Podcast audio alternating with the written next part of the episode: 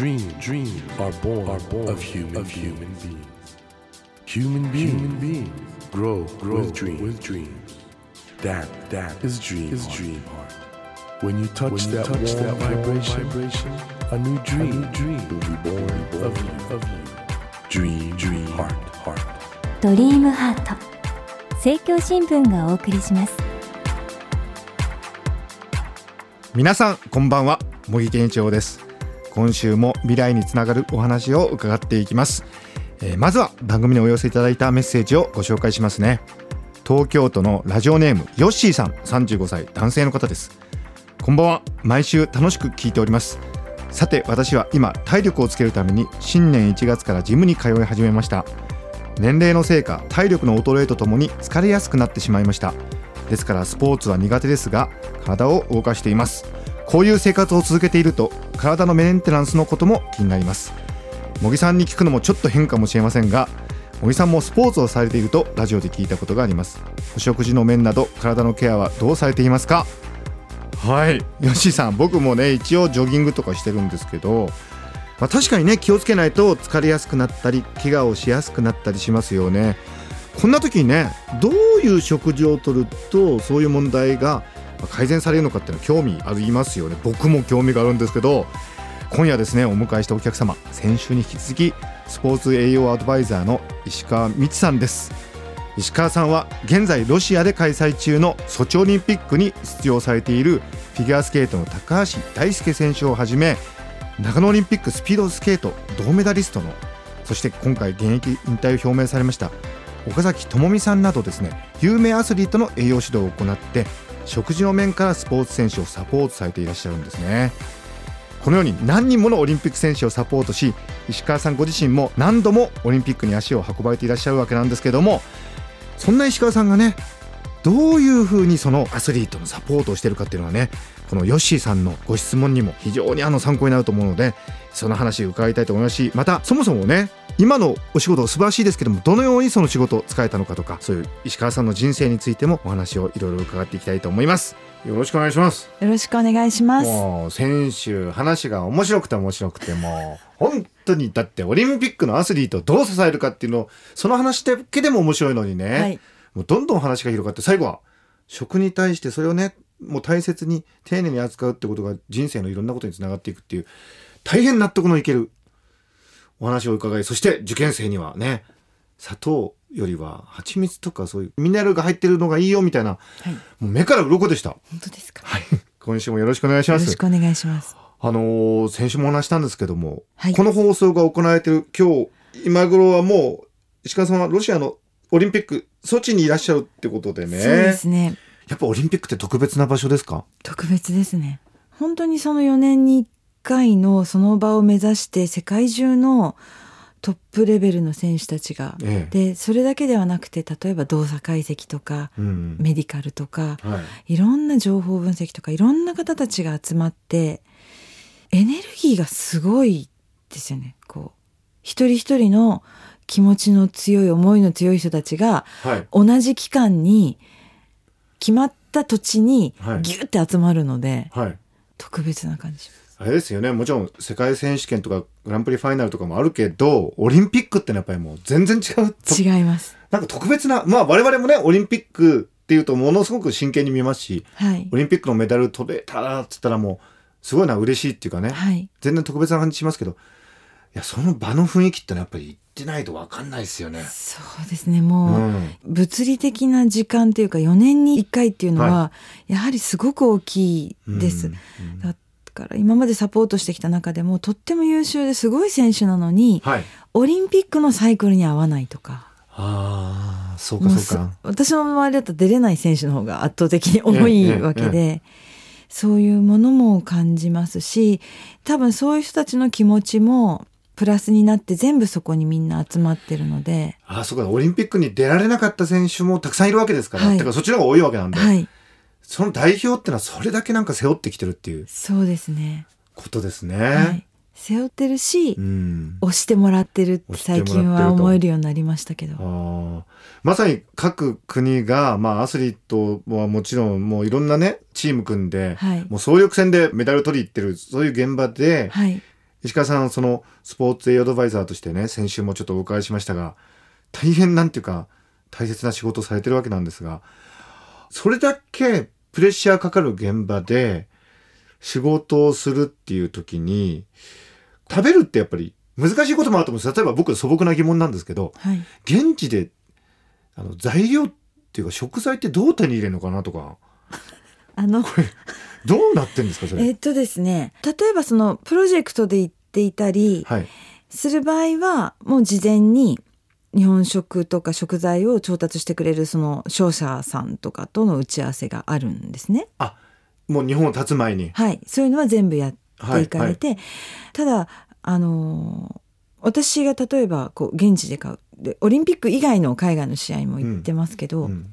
それはもうねロケハンあ現地って 現地のマーケットとか見るんですか？はい。なのうで、わどの試合の時も、選手よりも、1日か2日は1人で先に入って、はいキッチン付きの部屋の、まず、整えて、で、あの、いろいろリサーチして、日本からのリサーチだけだとやはりわからないので、うん現地に行って、聞いて、こういうものが欲しいんだけどって言いながら、何軒も回って、目星をつけるんです。あ、ここ行けるなとか。コミュニケーション力がいりますね。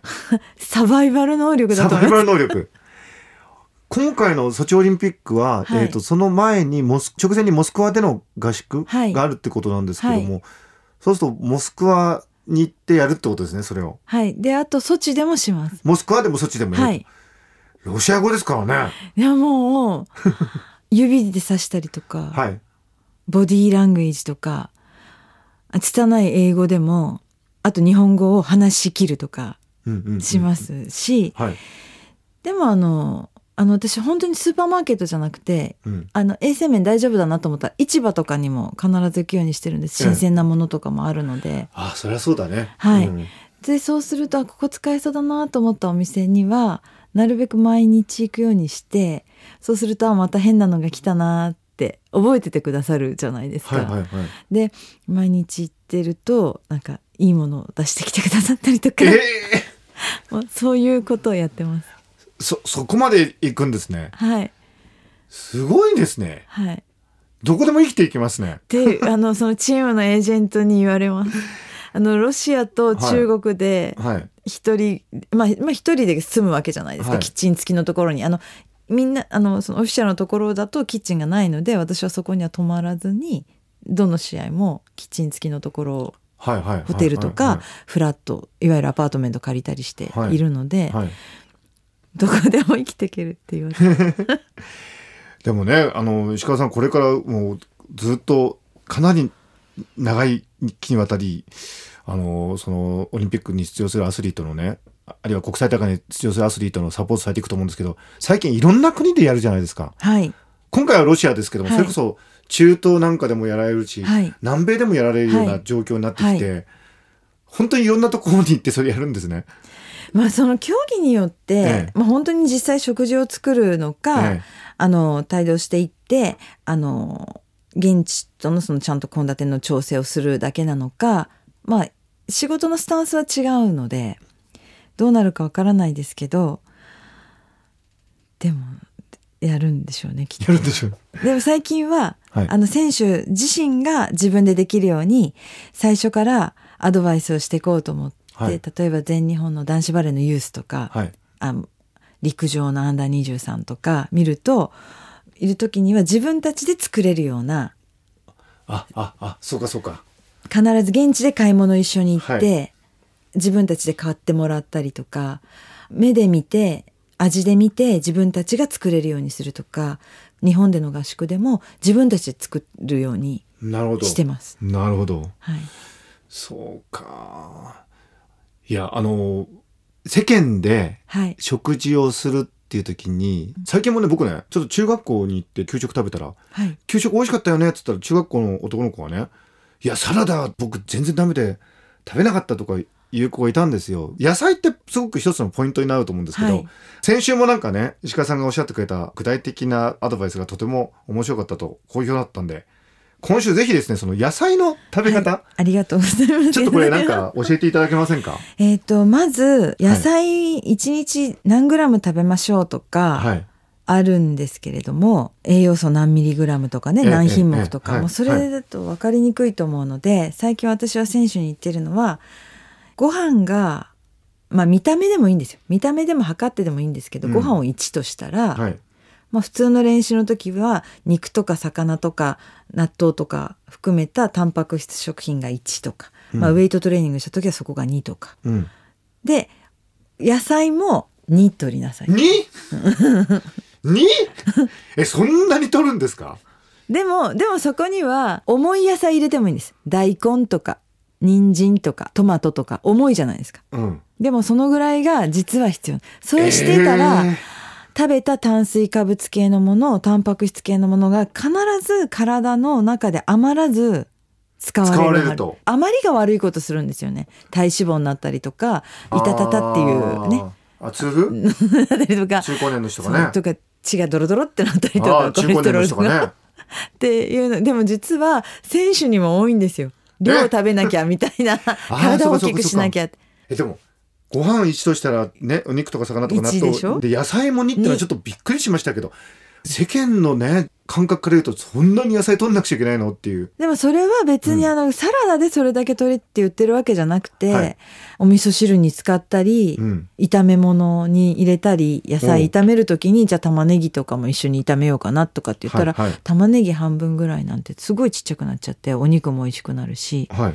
そういうのでいいんですよ。海藻とかキノコとかあと果物とかも組み合わせてその1対1対2とかほう。2を確保する。でその野菜も栄養素で考えると難しいので、うん。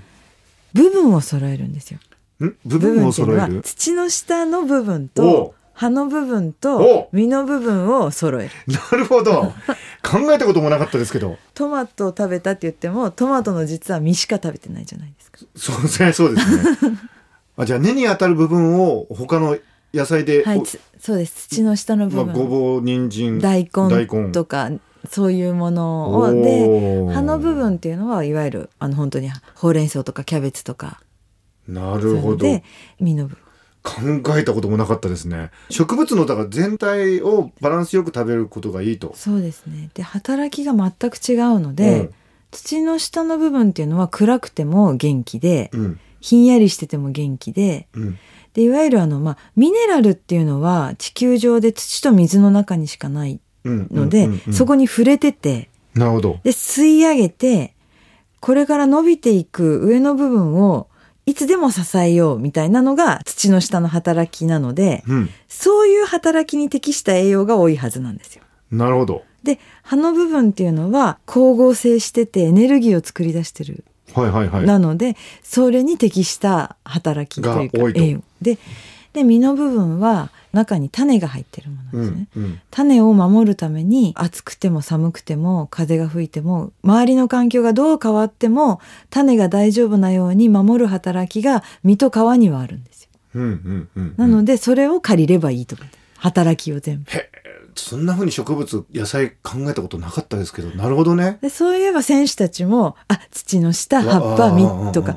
あと例えばビジネスマンの方とか、受験生の方も試験とか面接とかプレゼントが近くて今週はストレスが多いなと思ったらあちょっと実の部分を多く食べとこうかなとか。1週間終わって明日お休みでもうゆっくり休みたいなと思ったらその土の下の部分が多いいわゆる根菜類の多い煮物とかシチューとか食べたらなんかちょっとホッとしないですか？確かに確かに。そんな感じ。いやわかりやすいえなそうそんないやすごい簡単です。めちゃめちゃ簡単です。自分の体に合わせて食べるんですよ。食べ物中心で考えない。ああそういうことかそういうことか、食べ物に自分から行くっていうより自分の体考えてそれをがいいかと、朝だったらエネルギーいっぱい燃やしたいからじゃあ緑の葉の部分を多く食べようかなとか、はいはいはい3つ揃えるけどその比率は自分の体を中心にして考えれば多分体と食べ物がうまく調和するんじゃないかなと思って。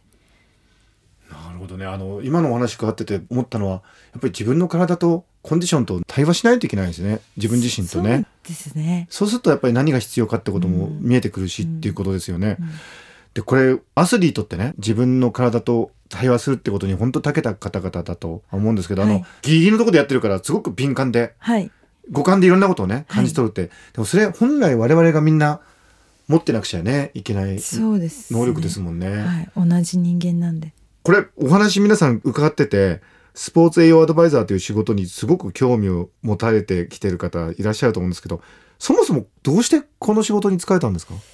高校生の時に体調悪くてはいでまあたまたまうちと隣がなんか親族にやってる内科小児科があってええ行った時に「いやみちお前自分の体なんでできてるか知ってるか?」って言われて「え細胞とか血液?」って言ったら「バカだな食べ物だよ」って言われてでその時「いや私今日八作1個しか食べてない」ってえ思ったのは、はすごくきっかけになってると思います。ーでたまたまこの字があのスポーツドクターの走りだと思うんですけどスポーツ整形をやってるのがいて、でそこの息子もアメフトのチームを僕が見るようになったんだけど、うん。栄養のことちょっと教えろよって言われてでそれで大学のアメフト部の知らないうちにメディカルスタッフになってて。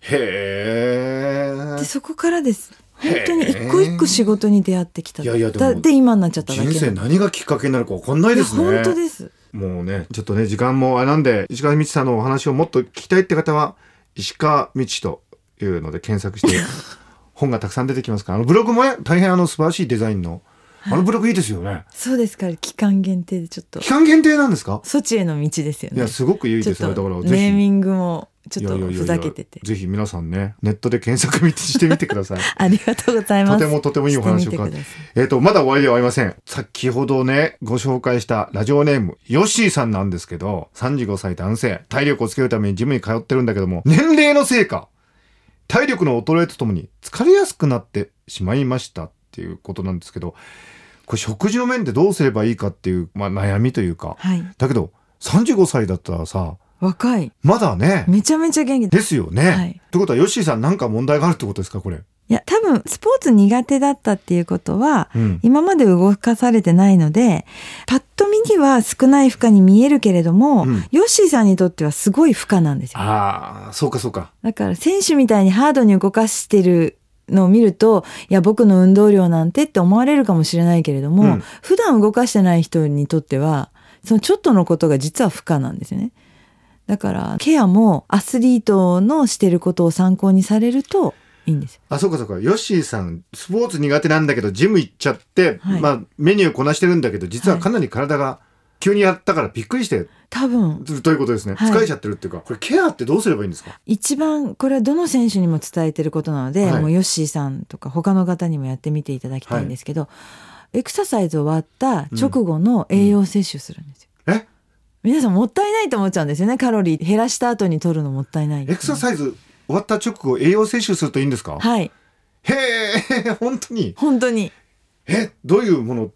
えーっとですね、はい。まあ一般の方だったら100%の果汁を 200cc ぐらい飲むとかあともうちょっとこう運動頑張ってる方だったら比率になるんですけどタンパク質が1で炭水化物が3っていう比率で取るとすごく回復の速度が上がるんですよ。タンパク質1、炭水化物3。例えば体重60キロの人だったら、はい。いわゆるプロテインとかのアミノ酸とかのパウダーだありますよねあ 10g 炭水化物が 28g そういう具体的には何を取ればいいですか？多分いわゆる持ってらっしゃるサプリメントあったら後ろ見たら、うん。一さじに何グラム入ってるなんてタンパク質計算できると思うので、うんうん。それが60キロの人だったら10グラムぐらいになる。でそれプラス28グラムの炭水化物ってだいたい果汁200から 250cc ぐらい。100%ああ。ってことは、プロテインのサプリメントプラス果汁 200cc ぐらい。200cc 飲むっていうのが一つの目安と。はいでプロテインとかアミノ酸とか持ってらっしゃらない方は果汁だけ飲むだけでも違うんですへえ。これちゃん。と論文で発表されててすごくエビデンスのあるとてもサイエンティフィックなことあ、そう。はいい、いんですね、これ、はいケアのためには。はい1回だけだったらはい何も食べなければ多分減ると思うんですけど、はいでも次の日とか明後日とか運動できないですしもっと言うと運動はいいことだけど負荷なんでダメージなんでダメージは戻しておかないと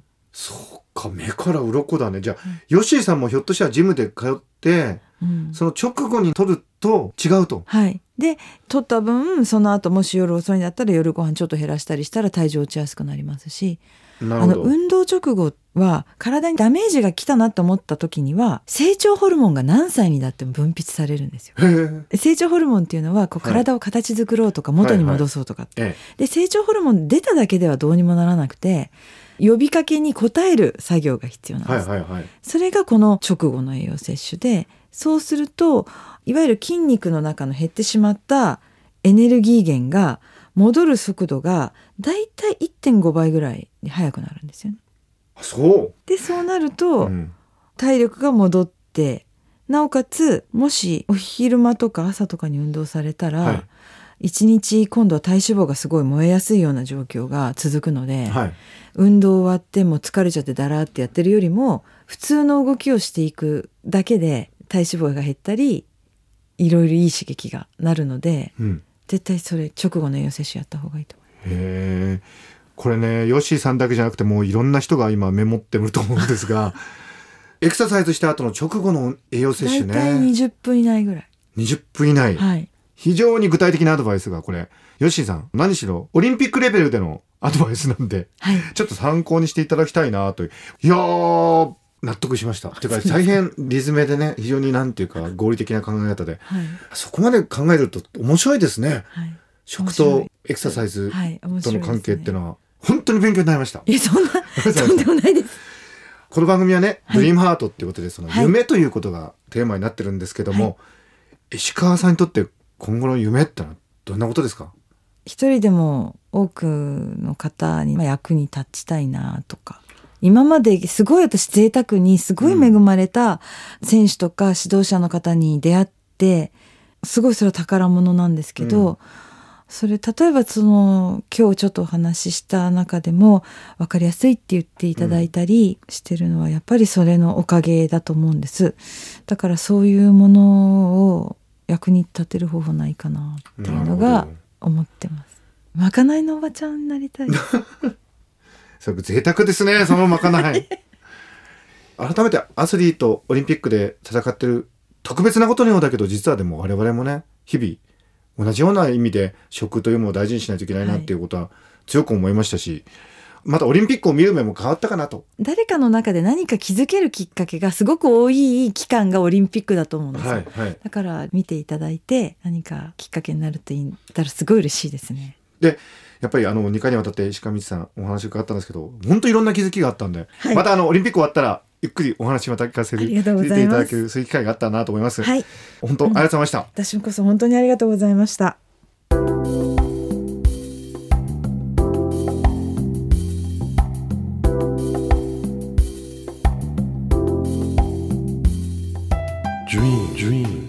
can't be seen, can't be seen with a naked, eye. naked eye. But we sure But can, we sure live, can our live dreams. our dreams. Dream, heart, dream heart is in you, is in you, and it will, make, it will make a brand, a brand new, new you, you. Dream, dream heart.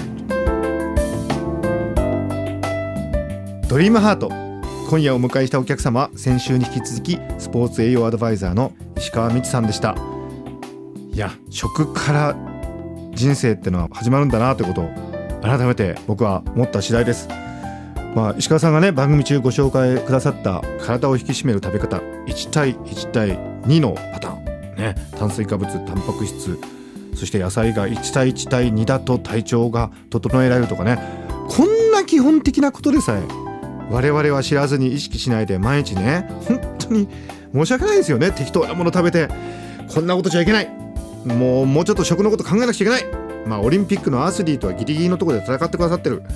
もうそれ応援しますけど我々自身もね、まあ、アスリートとまでいかなくても日常の食というものをね見直したいなと強く思った次第です。さてドリームハートのホームページでは今日ご紹介したようなメッセージをはじめ私茂木に聞きたいことまたゲストの方へ相談したいこと番組へのご意見など何でも構いません。あなたからのメッセージを募集しています。ドリームハートのホームページにあるメッセージボタンよりお送りください。お待ちしています。さあ来週は元シンクロナイズドスイミングの選手で現在はメンタルトレーニングの指導者としてご活躍中の田中ウルベ宮子さんをお迎えします。どうぞお楽しみに。それでは来週のこの時間までドリームハートお相手は森健一郎でしたドリームハート政教新聞がお送りしました。